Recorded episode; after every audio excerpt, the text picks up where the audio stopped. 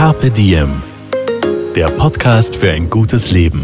Daniela Zeller und Holger Potje. Jede Woche abwechselnd im Gespräch mit inspirierenden Menschen. Welche Rolle spielt ein bewusster Lifestyle für Sie? Woraus schöpfen Sie Kraft? Über Ernährung, Bewegung, Bewusstsein und Erholung. Wie finden Sie die richtige Balance im Leben? Woran sind Sie gescheitert? Und wie sind Sie wieder aufgestanden? Wie gelingt Ihnen das? Was für Sie persönlich ein gutes Leben ausmacht. Carpe Diem. Heute mit Rebel Meat Gründer Philipp Stangl. Unser Kooperationspartner für diese Episode ist Bio Austria. Wenn sich zahlreiche Biobäuerinnen und Biobauern in Österreich zusammenschließen, um aus Überzeugung nach Richtlinien zu wirtschaften, die über die der EU-Bio-Verordnung hinausgehen, kommt eine ganz besondere Bioqualität dabei raus. Die Bio-Austria-Qualität. 100% Bio. 100% nachverfolgbar. Bio, regional und sicher. Und jetzt wünscht Bio Austria viel Spaß mit dem Podcast.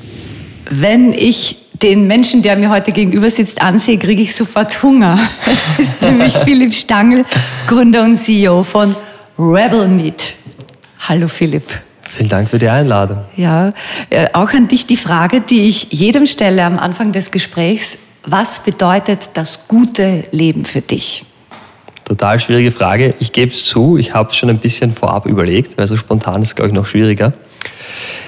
Ich glaube, ganz generell sind es zwei Sachen. Das eine ist, äh, das Leben zu genießen, weil dafür sind wir irgendwie da. Und das andere ist schon auch ein sinnvolles Leben zu führen. Und ich glaube, was das konkret heißt, muss wirklich jeder für sich selbst beantworten. Für mich sind eigentlich bei beiden so ein bisschen die äh, Natur und unsere Umwelt ganz wesentliche Faktoren. Und das war es eigentlich immer schon so. Und äh, auf der einen Seite ist eben einfach Zeit draußen zu verbringen und äh, ganz speziell gern bin ich in den Bergen. Und äh, das ist einfach für mich wirklich äh, Kraftquelle. Und ich glaube, daraus kam dann auch immer meine Motivation, eben zu versuchen, ähm, insofern ein sinnvolles Leben zu führen, als dass ich irgendwas für die Umwelt tun möchte. Und das kommt mir dann eben sinnvoll vor. Dann machst du sozusagen mit deiner Zeit, mit deiner beruflichen Zeit auch was für dich Sinnvolles. Ne? Als Gründer von Rebel Meat leistet ihr ja auch einen Beitrag äh, zur Gesundheit, zur gesunden Ernährung einerseits und zur Gesundheit äh, der Welt. Vielleicht erklärst du kurz für alle, die es nicht kennen, was Rebel Meat ist. Sehr gerne. Also wir haben wirklich tatsächlich Rebel Meat aus genau dem äh, Grund heraus gegründet. Rebel Meat macht Fleischprodukte, die den vollen Fleischgenuss geben und dabei eben weniger Fleisch brauchen. Also im Konkreten haben wir jetzt ein Burger Patty am Markt, das eben 50 Prozent. Also Patties sind die, ist das Fleisch im Burger. Das genau, richtig. Patty, ja. Genau, richtig. Das hat eben 50 Prozent Fleisch ähm, und ansonsten sind eben ganz hochwertige und natürliche pflanzliche Zutaten drin. Kräuterseitlinge aus dem Machfeld, Hirse und eine Gewürzmischung. Und somit hat man eben sagen, das Beste aus beiden Welten, sagen wir. Das heißt, ich kann den vollen Fleischgenuss haben und kann aber trotzdem äh, vielleicht den Vorsatz, den ich schon öfter hatte, äh, ein bisschen weniger Fleisch zu essen, umsetzen und muss auf, auf nichts verzichten. Mhm. Kriegt ihr oft diesen Einwand, dass Menschen sagen, na ja, das ist aber nur halbherzig, denn warum macht ihr kein veganes Patty, ganz ohne Fleisch? Das ist sehr häufig die erste Reaktion. Das ist ja auch total verständlich. Und ich glaube, ich habe ein halbes Jahr darüber nachgedacht, äh, ob wir dieses Projekt umsetzen sollen, genau aus dieser Frage. Mhm. Und das Interessante ist aber, je mehr man darüber nachdenkt, desto mehr merkt man, oder die allermeisten merken dann, dass es eben da kein Schwarz-Weiß-Denken gibt und dass es halt sehr oft eben schon Graubereiche gibt. Und deswegen ist, macht dieses Produkt Sinn, weil ich eben äh, tatsächlich, ohne auf Fleisch komplett zu verzichten, einen Fleischgenuss haben kann, und das eben mit nur rein natürlichen Zutaten, wo ich eben wirklich weiß, wo kommt es her. Wir haben auch aus dem Grund tatsächlich nur 100% Bio auch genommen ähm, und sagen uns, ja, es ist Fleisch drinnen, ähm, aber wenn man Fleisch isst, dann so, nämlich mhm. wenig und dann nur das Beste. Mhm.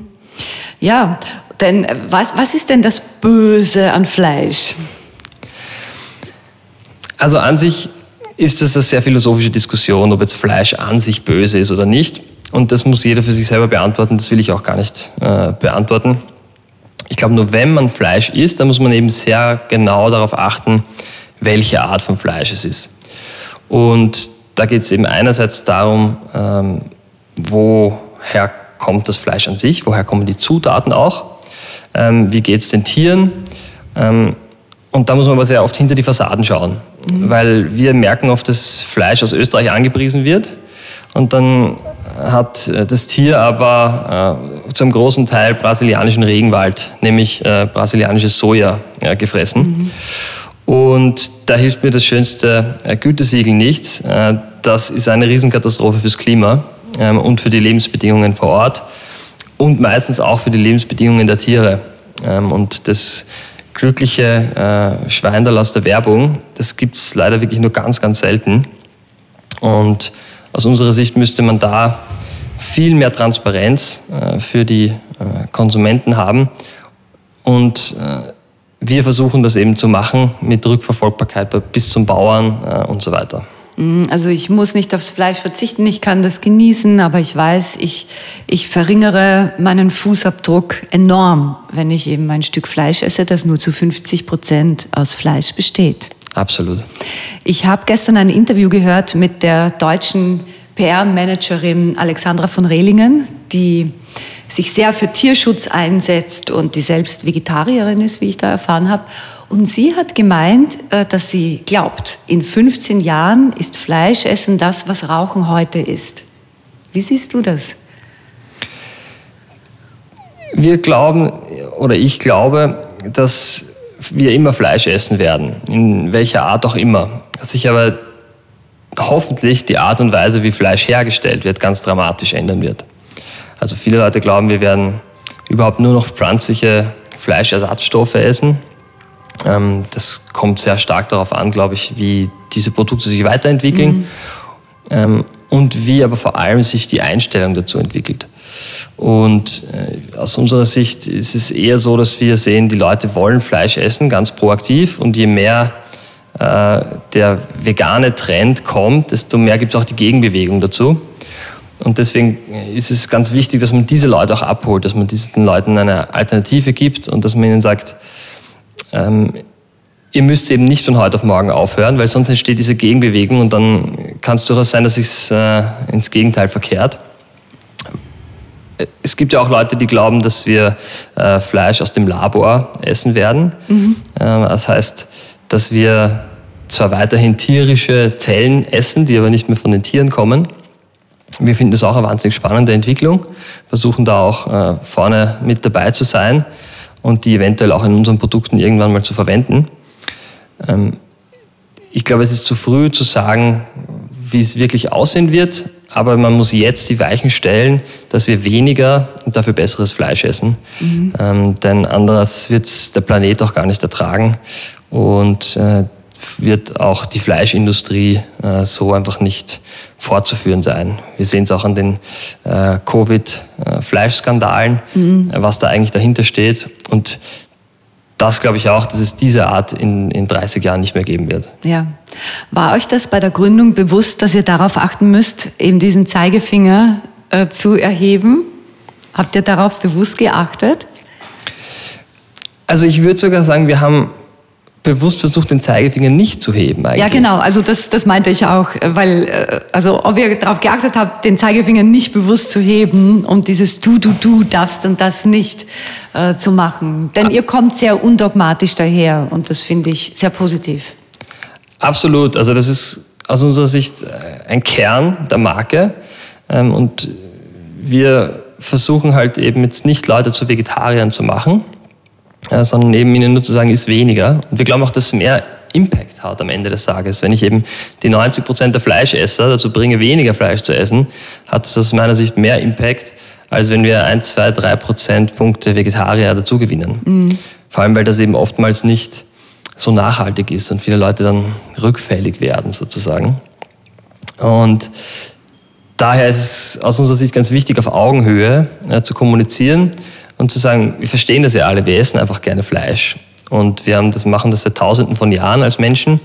Und aber auch einfach innerhalb eines Menschenlebens gibt es sehr viele Traditionen, äh, sehr viele Erinnerungen, die mit Fleisch verbunden sind. Und wenn mir jemand von heute auf morgen sagt, äh, du darfst es nicht mehr, dann ist es ein, ein wahnsinniger Bruch äh, eben mit meinen Gewohnheiten und meinen Traditionen. Ne? Das ist ein bisschen so wie mit Einkaufen gehen. Ne? Wir alle wissen, dass Konsum jetzt äh, halt wirklich schlecht ist fürs Klima.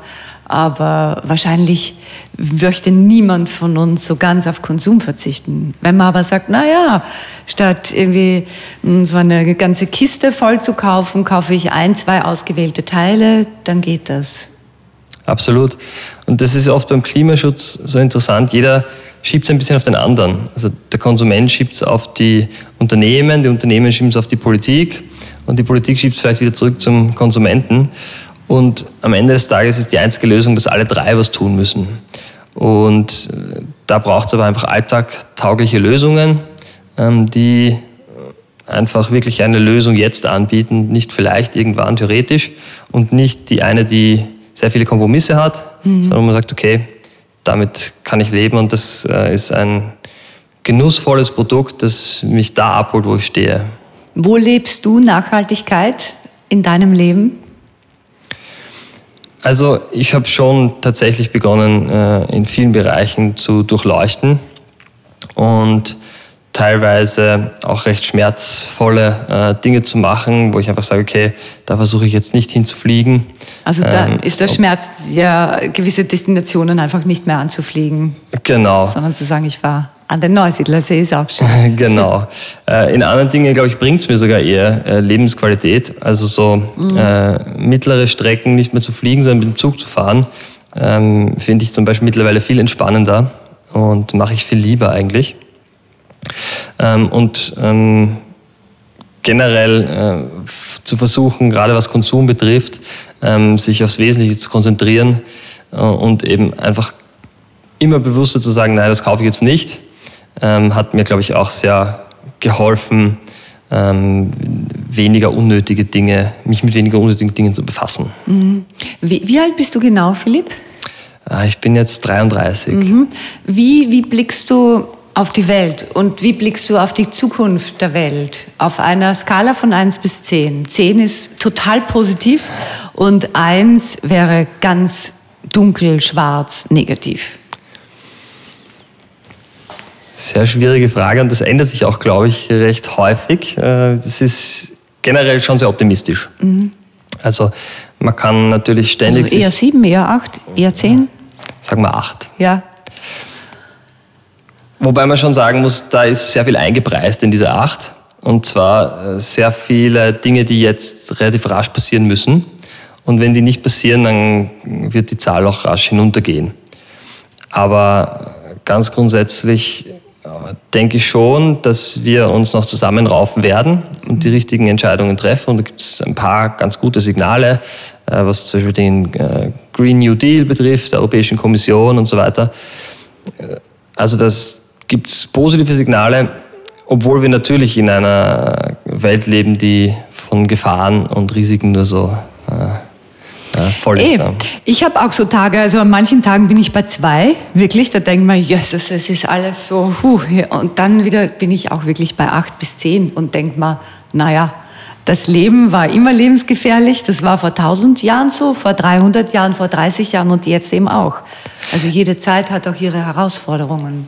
Ich habe ein ganz lustiges Beispiel, jetzt äh, hat gar nichts mit Rebel Me zu tun, aber was die Coronavirus betrifft. Also da, da liest man, habe ich einen Artikel gelesen, der Coronavirus könnte das, die perfekte Blaupause sein für äh, Bioterrorismus. Mhm. Und wenn man sowas liest, da wird man wirklich wird einem Angst und Bange. Mhm. Und am nächsten Tag äh, liest man dann wieder, dass die Impfung eigentlich nah da ist und super schnelle Tests kommen und dann denkt man sich, Vielleicht äh, ist auch genau dieser Coronavirus eigentlich die perfekte Blaupause für die Abwehr äh, einer solchen äh, Bioterrorismus. Also es gibt immer zwei Seiten einer Medaille und da muss man einfach, glaube ich, um nicht wahnsinnig zu werden, öfter auf die gute, Medaille, auf die gute Seite der Medaille schauen. Absolut. Und klar, der Mensch hat immer auch was Zerstörerisches an sich, aber der Mensch hat auch so viel Schöpferkraft. Und das ist auch das Wesen des Menschen. Und Unternehmen wie eures zeigen das ja auch, dass das da ist. Also das lässt mich dann doch hoffnungsfroh in die Zukunft blicken. Wie bist du zu dem geworden, der du bist?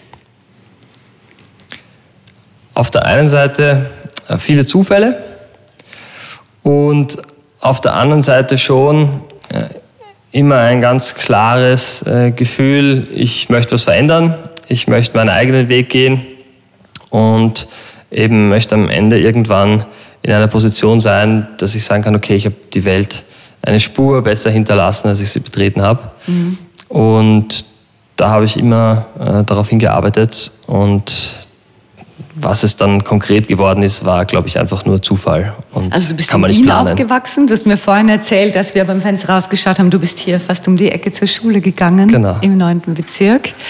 Und, und du wolltest als Kind schon äh, auch Unternehmer werden oder, oder, oder, ich weiß nicht, weiß man als Kind, dass es sowas gibt wie Unternehmertum? Was ich glaube, als, kind, ich, als, als kind wollte ich, glaube ich, Feuerwehrmann werden. Ah, doch. Ich war tatsächlich, es gibt in Wien eine äh, Jugendfeuerwehr, da war mhm. ich tatsächlich. Ähm, da habe ich aber relativ schnell gemerkt, okay, das ist doch nicht der endgültige Berufswunsch. Na, also ich glaube, so konkret war es nicht. Ähm, ich habe dann ähm, mein HTL gemacht, habe IT studiert, Wirtschaft studiert und da ist es dann aber schon sehr konkret geworden und habe äh, verschiedene äh, Dinge begonnen, habe dann schon einmal ein Unternehmen auch mitgegründet im Lebensmittelbereich mhm. ähm, und war dann jetzt ähm, einige Jahre auch auf der Investorenseite und habe aber da schon immer ähm, gemerkt, was mich wirklich interessiert, sind eben die Themen, äh, wo es um äh, grüne Technologie geht, wo es um äh, Dinge geht, die in irgendeiner Art und Weise einfach äh, die Umwelt äh, positiv beeinflussen. Und irgendwann merkst du dann, okay, du musst jetzt einfach was machen in dem Bereich, weil sonst bist du einfach nicht so produktiv, wie du sein könntest. Mhm. Und man will ja irgendwie das Beste aus sich herausholen. Und dann habe ich überlegt, was könnte das sein? Und dann ähm, war es einfach nur ganz klar, dass es dieser Bereich sein muss. Also dir gedacht, gründen wir doch eine Firma, die Hybridfleisch herstellt. Wie, wie kommt man auf die Idee? Wie hat sich das gefunden? Der erste Schritt ist eigentlich, glaube ich, äh, der gewesen, dass ich meine ähm, Mitgründerin kennengelernt habe. Und wir haben uns beide sehr intensiv mit dem Thema Ernährung, Fleischersatz ja, und so weiter äh, beschäftigt. Sie ist ähm, äh, chemisch, also äh, na, Lebensmittel Bio, Biochemikerin. Biochemikerin. Mhm. Sie ist Biochemikerin. Äh, ich habe mich sehr aus einer wirtschaftlichen Perspektive damit befasst, habe also viele äh, Start-up-Gründungen gesehen in dem Bereich, habe gesehen, dass Investoren auf dieses Thema anspringen und am Ende, dass auch die Konsumenten auf das Thema immer mehr anspringen. Und habe gesehen, okay, das ist auch etwas, wo man als Start-up-Unternehmen etwas äh, umsetzen kann. Mhm. Also gerade im Energiebereich, äh, ist es oft so, dass da zwar sehr große Hebel drin sind, also da könnte man sehr viel bewegen, aber vielleicht nicht als junges Unternehmen. Mhm. Da hat dann, glaube ich, wieder eher die Politik äh, die großen äh, Hebel in der Hand. Aber gerade so im Bereich Ernährung, äh, das ist äh, sehr stark bottom-up. Mhm. Und, und, und, richtet sich sehr, sehr stark an den Consumer. Ne? Also sehr Business to Consumer. Genau, mhm. genau. Und das ist auch etwas, wo wir wirklich jeden Tag Entscheidungen treffen. Also ein neues Kraftwerk das sind äh, Entscheidungen, die sehr lange dauern und die dann vor allem sehr lange Auswirkungen haben. Aber was wir essen, können wir jeden Tag aufs Neue entscheiden und da können wir jeden Tag aufs Neue unseren Fußabdruck unmittelbar verändern. Und deswegen ist es eigentlich so spannend und deswegen ist dieses äh, Ernährungsthema etwas, wo man, wo wirklich jeder sich überlegen kann, okay, was kann ich da tun und was kann ich da morgen tun. Mhm. Also du hast deine Mitgründerin kennengelernt, sie hat dir die Idee vorgestellt und wie schnell hast du dann gesagt, ja, da steige ich ein? Na, also wir haben eigentlich am Anfang beide noch keine konkrete Idee gehabt. Wir haben sehr viel angeschaut, wir haben uns doch alles durchprobiert, was es am Markt gab. Wir haben wahnsinnig viel gelesen und haben dann eigentlich ein Projekt in den USA gesehen, ähm, wo im Prinzip die verschiedensten Köche sich zusammenschließen. Es sind äh, Spitzenrestaurants, sind aber auch einfach Kantinen irgendwo und die im Prinzip sagen, hey, ersetzt doch ein bisschen Fleisch durch pflanzliche Zutaten. Mhm. Äh, schmeckt super und äh, du kannst äh, klimaschonender kochen und schließt dich unserer Bewegung an. Und wir haben uns gedacht, hey, das ist eine super Bewegung, da könnte man doch eigentlich ein Produkt draus machen, um das noch breiter aufzustellen.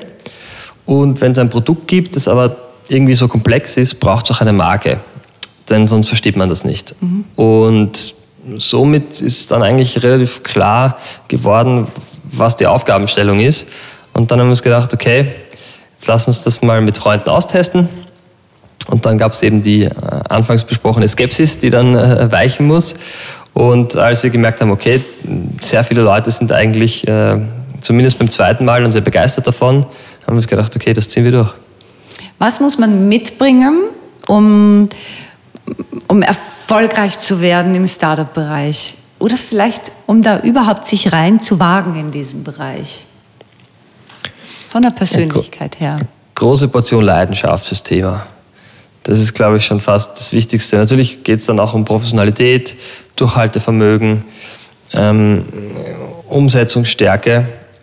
Aber das Wichtigste ist tatsächlich, total leidenschaftlich hinter dem Thema zu stehen, weil das steckt erstens an und man muss als Unternehmer jeden Tag Leute überzeugen, mhm. egal ob es äh, Kunden, Mitarbeiter, Investoren, Partner, ähm, Journalisten, äh, wer auch immer. Äh, und das funktioniert am besten mit Leidenschaft. Und ich kann noch so ein gutes Produkt haben, wenn ich äh, nicht wirklich dafür brenne, wird es mir vielleicht gar keiner glauben, dass es wirklich so gut ist. Und deswegen glaube ich, ist das so wichtig. Ja. Ist da auch die Gefahr groß, dass man ausbrennt? Ist sicherlich da. Und viele Leute bleiben vielleicht auch zu lange bei einer, reiten zu lange ein totes Pferd. Ähm, aber dann gibt es auch wieder die Geschichten, wo eben äh, dieses Durchhaltevermögen dann einfach so stark war und am Ende hat es dann doch noch geklappt. Mhm. Also das ist, glaube ich, ein, äh, eine schwierige Frage. Ausbrennen ist oftmals ein Thema, aber ich denke, dass die Gefahr auszubrennen sogar größer ist, wenn man Dinge macht, für die man keine Leidenschaft hat. Mhm. Wie, wie grenzt du dich da ab? Also wie schaffst du es zu sagen, irgendwann mal wieder so, jetzt habe ich genug gearbeitet, jetzt gehe ich auf den Berg oder jetzt mache ich ganz was anderes. Jetzt lasse ich auch mal was liegen. Schaffst du das? Ich schaffe es sehr gut, wenn das Wetter draußen schön ist. also wenn die Sonne scheint, tue ich mir sehr schwer, im Büro zu sein. Wo, wo bist du dann? Da bin ich äh, am, am, Laufen oder am Wandern oder am Klettern oder wo auch immer. Na, ich denke, das ist eben genau das. Man, natürlich kann man schwieriger abschalten, aber äh, man hat beim Arbeiten auch oft nicht das Gefühl, dass man gerade arbeitet. Und das ist eigentlich genau das Schöne. Und deswegen ist diese klassische Work-Life-Balance ähm, insofern schwierig, weil sich die Dinge ganz logischerweise vermischen. Und äh, man wird auch privat ständig gefragt, wie geht es dem Unternehmen, weil das einfach, man wird dann identifiziert damit mhm. und da kann man gar nicht mehr aus. Und natürlich macht es dann aber auch Spaß, darüber zu erzählen. Und man identifiziert sich eben auch selber irgendwann damit.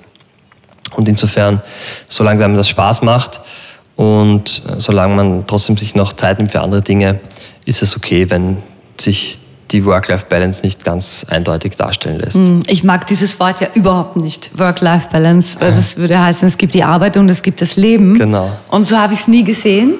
Und ich habe ja hier auch äh, gegründet, mein Unternehmen, und habe immer viel gearbeitet. Und das war für mich total normal. Das war meine Leidenschaft.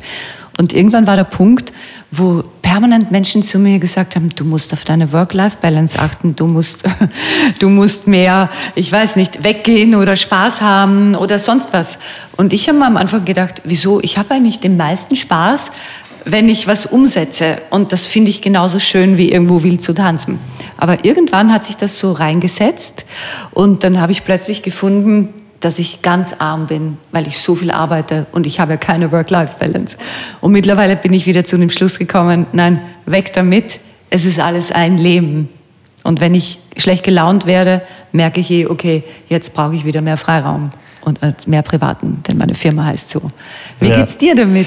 Äh, bist du damit konfrontiert, dass äh, dir das so nahegelegt wird? Oder ist das akzeptiert in deinem Umfeld, dass das Arbeiten zu deinem Life dazugehört? Ich glaube, es ist zu einem großen Teil akzeptiert. Und wie du richtig sagst, äh, ich denke, viele Leute verstehen das auch sehr gut, dass das eben jetzt für mich keine äh, Belastung ist, wenn ich äh, Dinge vielleicht mal länger mache als nur bis um 17 Uhr. Aber was schon sehr wichtig ist, und das ist natürlich das, was man als Unternehmer auch sehr aufpassen muss, dass man eben andere Dinge nicht äh, verkümmern lässt, speziell Beziehungen, äh, Freunde, Familie.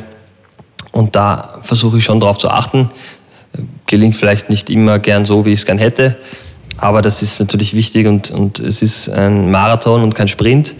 Und es hilft einem gar nichts, wenn man hm, nach einem Jahr sozusagen keine Freunde mehr hat und niemanden gesehen hat und auch keine Zeit für Sport hatte oder zu wenig schläft oder so, dann man muss einfach langfristig fit bleiben und man muss sich die Ressourcen gut einteilen und es kann mal eine intensivere Zeit geben, aber dann muss man auch schauen, dass dazwischen wieder weniger intensive Perioden kommen. Mhm. Kennst du schlaflose Nächte? Kenne ich schon, aber zum Glück oftmals eher im positiven Sinn. Also im Sinne von, okay, wir haben jetzt wirklich coole Opportunities und wir wollen die weiterbringen mhm. und deswegen wollen wir jetzt viel tun. Ähm, zum Glück nicht oft so, dass jetzt äh, mega Sorgen da wären und, und die lassen mich nicht schlafen. Äh, da habe ich irgendwie, glaube ich, eine gewisse Coolness, äh, die vielleicht manche als also missverstehen im Sinne von, es geht mir nicht nahe, aber es geht mir schon nahe, aber ich habe dann auch das Gefühl, wenn ich jetzt nichts ändern kann, dann bringt es auch nichts, wenn ich äh, mich damit martere in der Nacht. Mhm. Wie, wie gehst du heran, wenn es schwierige ähm, Situationen gibt, wenn vielleicht irgendwas nicht gelingt, wenn du scheiterst? Bist du jemand, der dann tobt, der alle anruft, verzweifelt oder ziehst du dich in dich äh, zurück? Überlegst du erst mal? Ich bin generell sehr reflektiert. Also egal, ob was gut oder schlecht läuft, versuche ich immer zu verstehen, ähm, was war da jetzt wirklich dahinter und was trotzdem, was hätte noch besser laufen können. Und bin da durchaus selbstkritisch, ähm, habe aber trotzdem das Gefühl, eben, wenn dann wirklich mal was Schlimmeres passiert, dass ich dann trotzdem äh, sehr cool bleibe, ganz generell. Und ich hoffe, dass ich da auch äh, Partnern und Mitarbeitern auch das Gefühl geben kann, okay, wir kommen da durch und es gibt jetzt kein Problem, das so groß ist, dass wir jetzt äh, das nicht irgendwie bewältigen können. Und meistens ist das ja auch dann der Fall. Und ich glaube, dass das äh, an sich eine sehr gute Eigenschaft ist und ich versuche mir das auch beizubehalten, ähm, eben immer zu denken, am Ende des Tages äh, das auch zu relativieren mhm. und auch zu schauen, ist das Problem jetzt wirklich so groß, wie es in der ersten Sekunde ausschaut? Ähm, oder vielleicht können wir sogar am Ende noch was Gutes draus ziehen. Was wäre Scheitern für dich? Also Scheitern wäre sicherlich schon eine äh, große Enttäuschung. Alles andere wäre, glaube ich, gelogen, wenn man das nicht sagt. Aber nichtsdestotrotz muss man auch da eben dann sagen, okay, was kann man aus dem Scheitern mitnehmen? Was ergeben sich trotzdem für neue Möglichkeiten?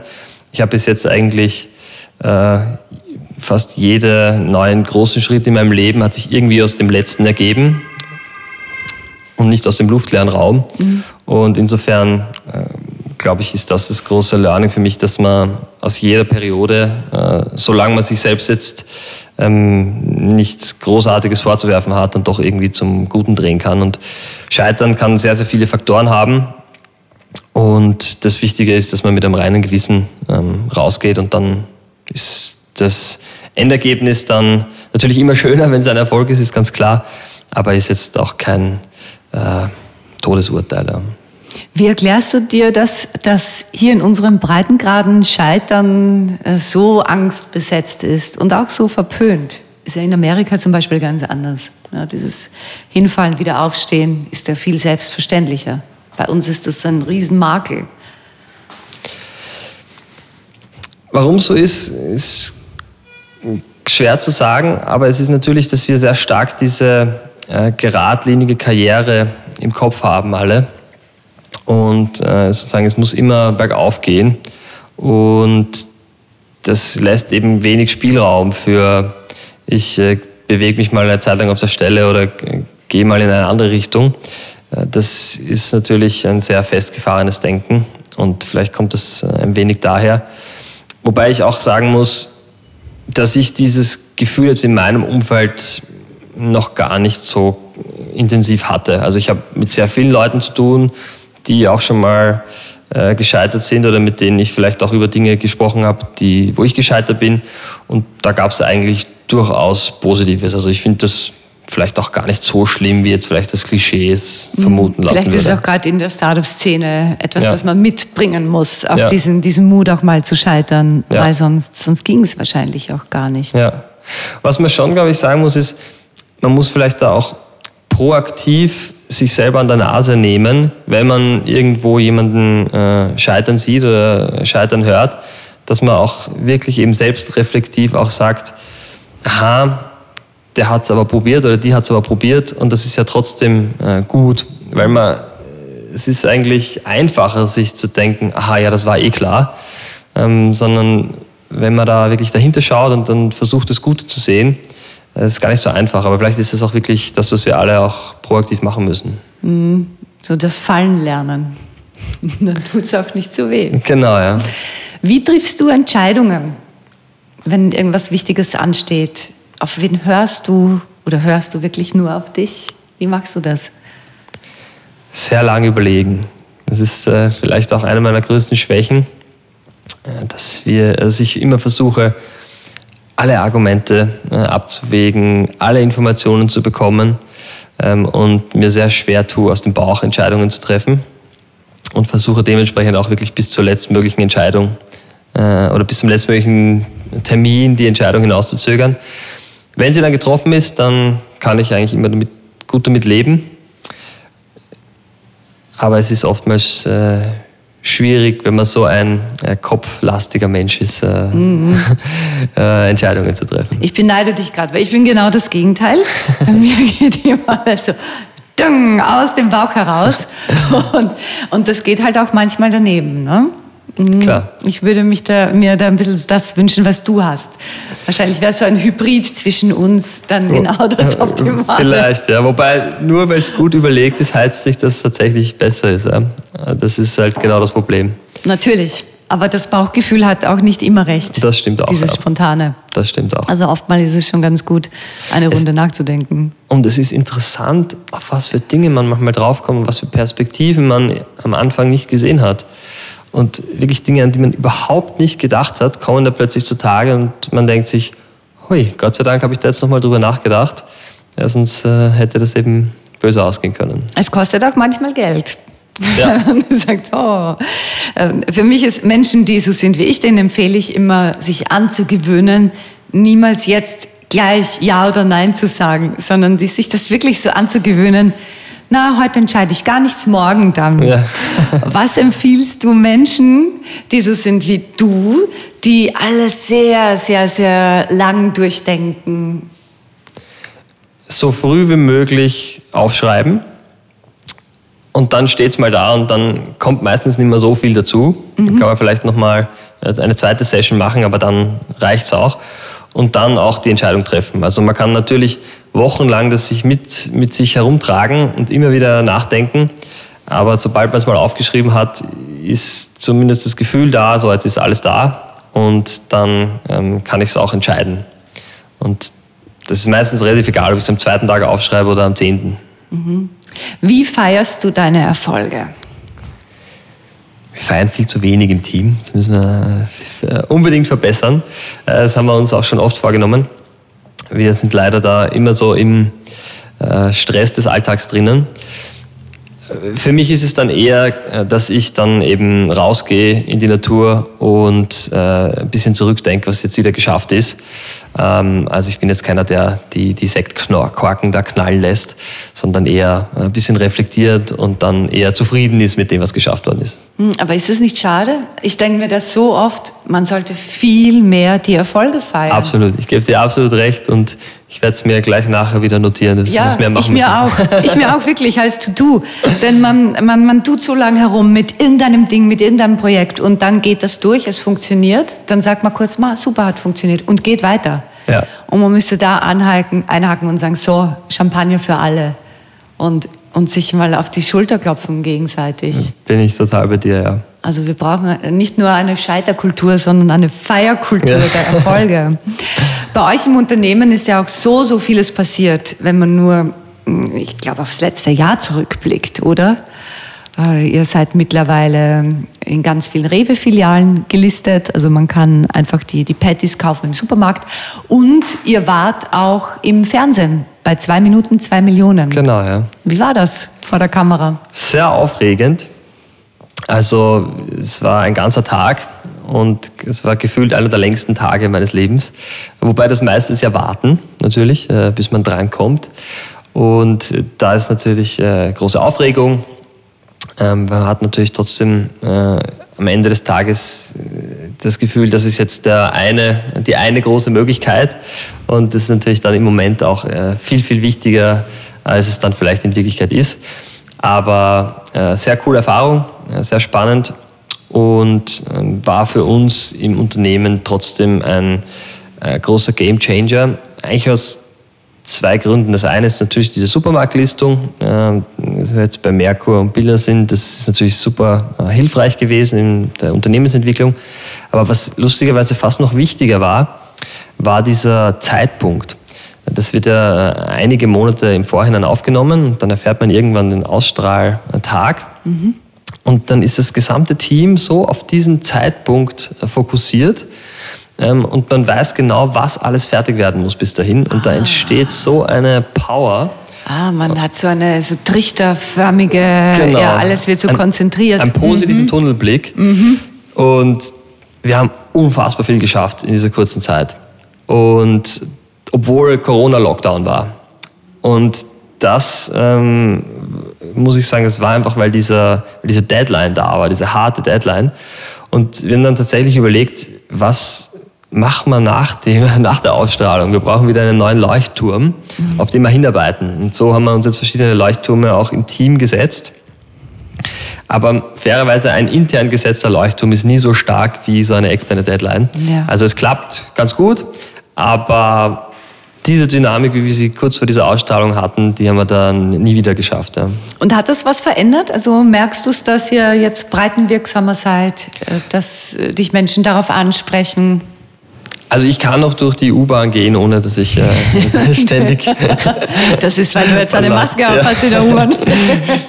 Na, also ähm, wir hätten uns vielleicht noch ein bisschen mehr erhofft, muss mhm. ich sagen. Aber es ist schon so, dass die Leute, wenn sie es zum Beispiel sehen, äh, sich zurückerinnern können. Mhm. Also es ist jetzt nicht so, dass die Leute jeden Tag aufwachen und sagen, heute hätte ich ja. gerne einen Rebel Meat Burger. Ja. Genau. Aber wenn sie es dann sehen, dann können sie sich oftmals schon zurückerinnern, ah, da war doch was im Fernsehen und so. Und dann gibt es einen Referenzpunkt und man sagt ja, bei so Konsumgütern brauchen die Leute irgendwie sieben Touchpoints, bis sie es kaufen. Und äh, wenn wir jetzt mal bei 400.000 Österreichern den ersten Touchpoint an dem Tag äh, gehabt haben, dann ist es schon mal gut. Mm, dann ist es schon wertvoll. Wie, wie motivierst du dich persönlich nach eben so einem, nach so einem Highlight? Aber danach fällt man ja manchmal ein bisschen in so ein Loch. Da war so was Großes und dann ist die Spannung draußen. Man fällt fast in so eine Unterspannung. Wie kommst du aus diesem kleinen Loch wieder raus? Ja, das war tatsächlich äh, ein Thema und deswegen haben wir dann relativ früh angefangen, eben nach neuen Leuchttürmen zu suchen. Und das war dann die Bratwurst? Das war unter anderem die Bratwurst, genau. Also wir haben dann eben ein, ein Crowdfunding gemacht äh, für unser zweites Produkt, die Rebel Meat Bratwurst. Und die hält uns jetzt auch äh, sehr aktiv, da auch wieder sehr viele Aufgaben äh, anstehen. Und natürlich auch äh, die Internationalisierung, andere Länder, ähm, andere Vertriebspartner und ähm, solche Projekte braucht man, glaube ich, äh, um sich neu zu motivieren und um neue Kraft zu schöpfen. Mhm. Ja, und wie motivierst du dich? Hast du da einen Trick? Ich glaube nämlich, das kennen wirklich viele, die auf so irgendwas hinarbeiten und dann geben sie es ab und dann ist dieses Loch da und dann, ja, was kann man da tun in diesem Moment? Ich glaube tatsächlich, einen, einen Gang kurz zurückschalten vielleicht, um äh, tatsächlich auch wieder sich zu entspannen, aber danach einfach wirklich sehr schnell, okay, was sind die Prioritäten? Ja. Äh, sich vielleicht nicht auch von so vielen Kleinigkeiten äh, in den Alltag drängen lassen. Das ist oftmals ein großes Thema. Ich könnte jeden Tag tausende Kleinigkeiten machen, äh, die einen nur müde machen, die einen beschäftigt halten. Man hat das Gefühl, man hat sehr viel gemacht, aber eigentlich ist wenig weitergegangen, sondern wirklich schauen, okay, was bringt mich und die, das Unternehmen jetzt wirklich wieder weiter. Und wenn man da dann die Roadmap vor sich sieht und weiß, okay, das ist eigentlich schaffbar, äh, dann ist man wieder aufs Neue motiviert, mhm. finde ich. Wäre für dich eine Anstellung, also in eine Anstellung zu gehen, eine Option? Ich denke schon. Also ich glaube, äh, mir geht es mehr um die Sache, also was bewegen zu können. Mhm. Ähm, ich finde es super cool, äh, ein Unternehmer zu sein. Äh, ich genieße die, die Freiheit, ich genieße das, äh, Entscheidungen treffen zu können. Ich habe aber auch ehrlicherweise davor in einem Unternehmen gearbeitet, wo ich sehr viel Freiheiten hatte, wo ich auch viele Dinge bewegen konnte. Und ich denke, wenn die Rahmenbedingungen passen, ist es für mich jetzt nicht äh, ausgeschlossen oder also durchaus auch attraktiv. Mhm. Kennst du sowas wie Existenzängste? Zum Glück nicht. Also ich bin mir meiner Privilegien durchaus bewusst, immer sehr behütet aufgewachsen und äh, das habe ich zum Glück noch nie mhm. erleben müssen. Ja, das ist, das ist wirklich ein Privileg, kann man so nehmen. Was tust du denn für deine Fitness und für deine Gesundheit? Also ich versuche tatsächlich so viel wie möglich draußen zu sein. Ich bin jetzt kein Leistungssportler, bin Hobbysportler und da aber äh, sehr vielseitig interessiert. Ich mache wirklich die verschiedensten Sportarten, ähm, solange es mir Spaß macht. Und das versuche ich aber einfach äh, so intensiv wie möglich zu machen und auch sehr viel an der äh, Sonne zu sein. Und auch wenn wir zum Beispiel äh, Meetings haben oder so, versuchen wir die manchmal ins Freie zu verlegen. Und ich denke, dass das eine ganz gute Mischung ist. Mhm. Gibt es in deiner Ernährung etwas, auf das du achtest? Also außer hm. zu viel Fleisch zu essen? Das ist tatsächlich, also ich versuche äh, mittlerweile eben weniger Fleisch zu essen. Ich versuche mich äh, sehr stark mit Bio-Lebensmitteln zu ernähren, schaue, wo es herkommt ähm, und schaue, dass es möglichst ausgeglichen ist. Ähm, Habe aber jetzt, ich verfolge jetzt keinen speziellen Plan oder äh, ich glaube, dass solange es ausgeglichen ist, äh, das schon mal sehr, sehr viel geschafft ist. Absolut.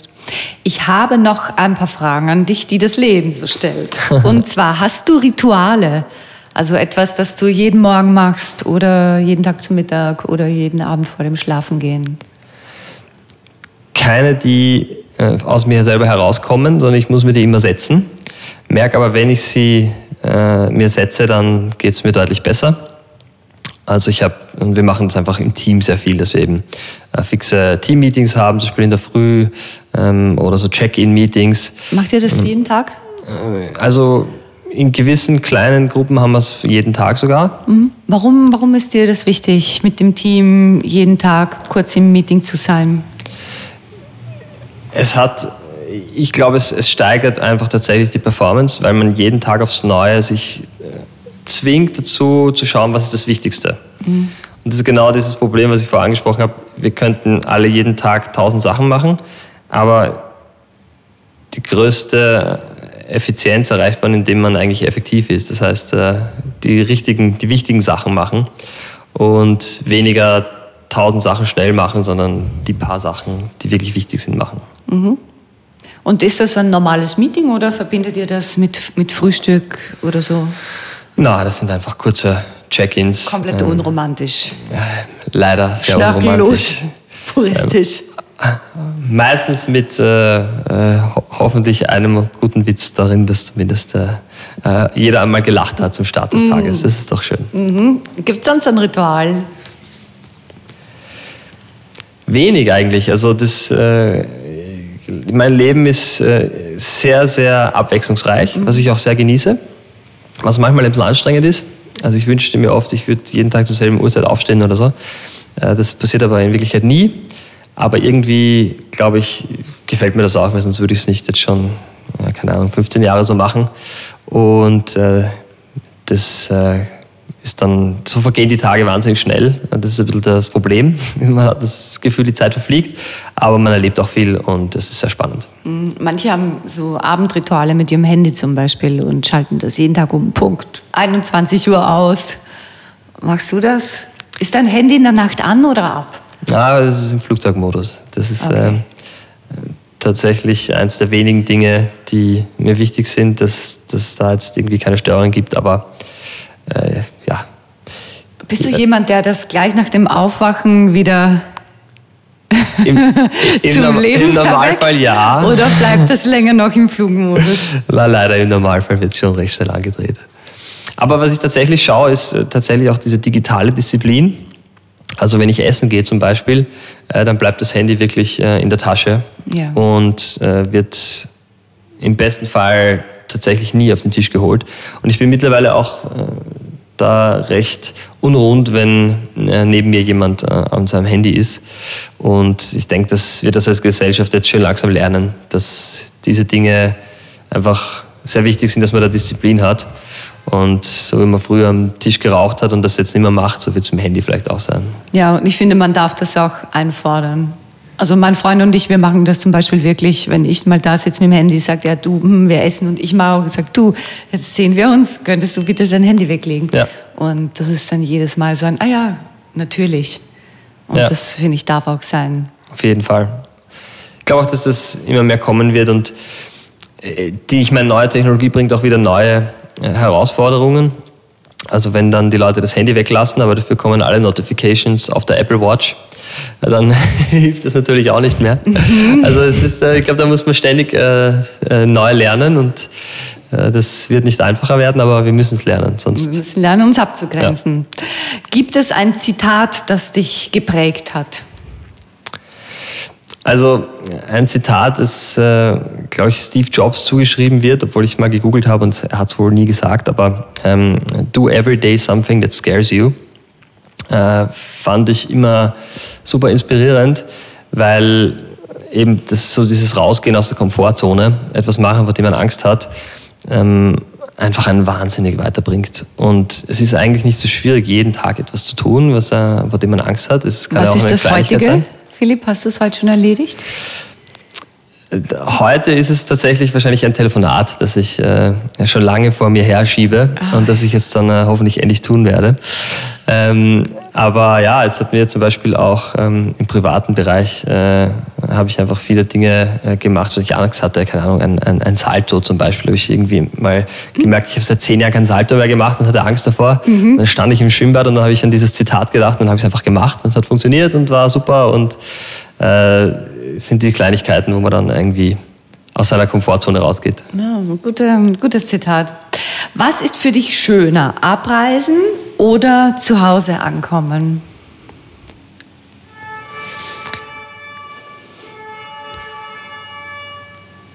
Ich glaube abreisen, weil es meistens mit einem neuen Abenteuer verbunden ist und äh, ich immer gerne mich in neue Abenteuer hineinstürze. Was ist der schönste Ort, an dem du jemals übernachtet hast?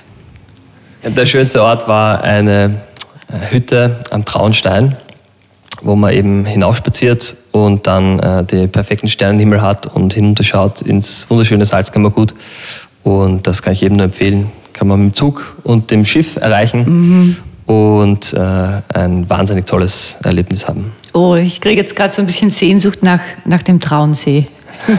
Sprechen, ich liebe das sehr dort. Was kann man von dir lernen? Also, was mir Leute gesagt haben schon, ist eben diese Gelassenheit vielleicht, ähm, mit der ich versuche, einerseits durchs Leben zu gehen, aber andererseits eben auch ein Unternehmen aufzubauen, also ohne Aufgeregtheit, ohne Hysterie. Ähm, das, äh, und eben so ein bisschen mit äh, ruhiger Hand. Und das äh, denke ich, das kann ich ganz gut und das finde ich ist eine gute Eigenschaft und Kann man mit dir streiten? Kann man schon, aber ich habe auch schon gehört, dass es eben vielleicht manchmal Leute aufregt, dass ich so unaufgeregt bin. Ja, ich glaube auch. Das wird mich wahnsinnig machen. Wie, wie bist du, wenn du im Streit bist? Kannst du schreien oder wirst du ganz ruhig? Also ich schreie nicht sehr oft, das muss ich schon sagen. Das überrascht mich jetzt. Ähm, na, ich hoffe schon, dass ich äh, äh, auch gut, ganz gut streiten kann. Ähm, aber ich denke schon, dass es meistens, also ich versuche konstruktiv zu halten. Äh, vielleicht manchmal wäre ich ein bisschen zynisch, das ist vielleicht schon ein bisschen unangenehm, aber das versuche ich zu vermeiden. In welchen Situationen bist du unsouverän? unsouverän vielleicht dann, wenn. Also oftmals, wenn, ich es, wenn mich zum Beispiel jemand lobt oder wenn ich irgendwie äh, ins Rampenlicht gestellt werde oder so, dann weiß ich nicht ganz, wie ich damit umgehen soll. Äh, und da, da reagiere ich dann eher so äh, und mache dann die Dinge irgendwie runter. Und das vielleicht manchmal müsste es gar nicht sein. Also deine eigenen Dinge runter? Genau, ja. Ach so. ja. Und in welchen Momenten bist du so absolut bei dir und souverän? Tatsächlich, glaube ich, kurz vor einer Deadline. Mhm. Also das ist leider ein bisschen was aus dem Studium mitgenommen worden ist, also Dinge nach hinten schieben. Mhm. Und wenn es dann aber um was geht und wenn man das Gefühl hat, okay, jetzt äh, müssen die Dinge gemacht werden und es ist wichtig, dann äh, volle Power und dann gibt es auch nichts, was einen da rausreißen kann und dann ähm, habe ich schon das Gefühl, dann ja, passieren die Dinge auch und äh, sind dann eigentlich auch immer rechtzeitig fertig. Also in dem Moment, wo andere einen hysterischen Anfall kriegen, die Nerven wegschmeißen, da funktionierst du und genau. da kannst du dich gut auf dich verlassen anscheinend. Absolut. Und angenommen, du könntest jetzt dem 20-jährigen Philipp, also deinem 20-jährigen Selbst begegnen, was würdest du dir selbst sagen wollen? Vielleicht noch ein bisschen proaktiver nachdenken, wo man hin will. Also ich glaube, ich bin jetzt nicht furchtbar schlecht gefahren mit diesem ein bisschen schauen, was ergibt sich als nächstes. Aber man könnte durchaus äh, schon noch proaktiver nachdenken, äh, wo soll die Reise hingehen, was mag ich, was mag ich nicht ähm, und was muss ich dafür auch tun. Mhm. Ähm, und ansonsten ähm, vielleicht ein paar Sportarten früher beginnen, damit man denen dann äh, mit 30 deutlich besser ist, als wir es jetzt jemals noch lernen könnten. Welche hättest du dann begonnen mit 20, wenn du dir eine aussuchen dürftest? Kitesurfen. Kannst du Kitesurfen? Viel zu, viel zu wenig. Okay. Ja, es ist nie zu spät, Philipp. Ja. ich danke dir sehr für, für deine Zeit und für deine Gedanken. Danke auch. Dankeschön, alles Gute. Danke für die Einladung. Mehr von Carpe Diem gibt es auf Soundcloud, iTunes, Google Play oder Spotify. Jetzt abonnieren und liken. Das Carpe Diem Magazin erscheint alle zwei Monate. Besucht auch unsere Social Media Portale auf Facebook, Instagram und YouTube und unsere Website carpediem.live. Carpe Diem, der Podcast für ein gutes Leben.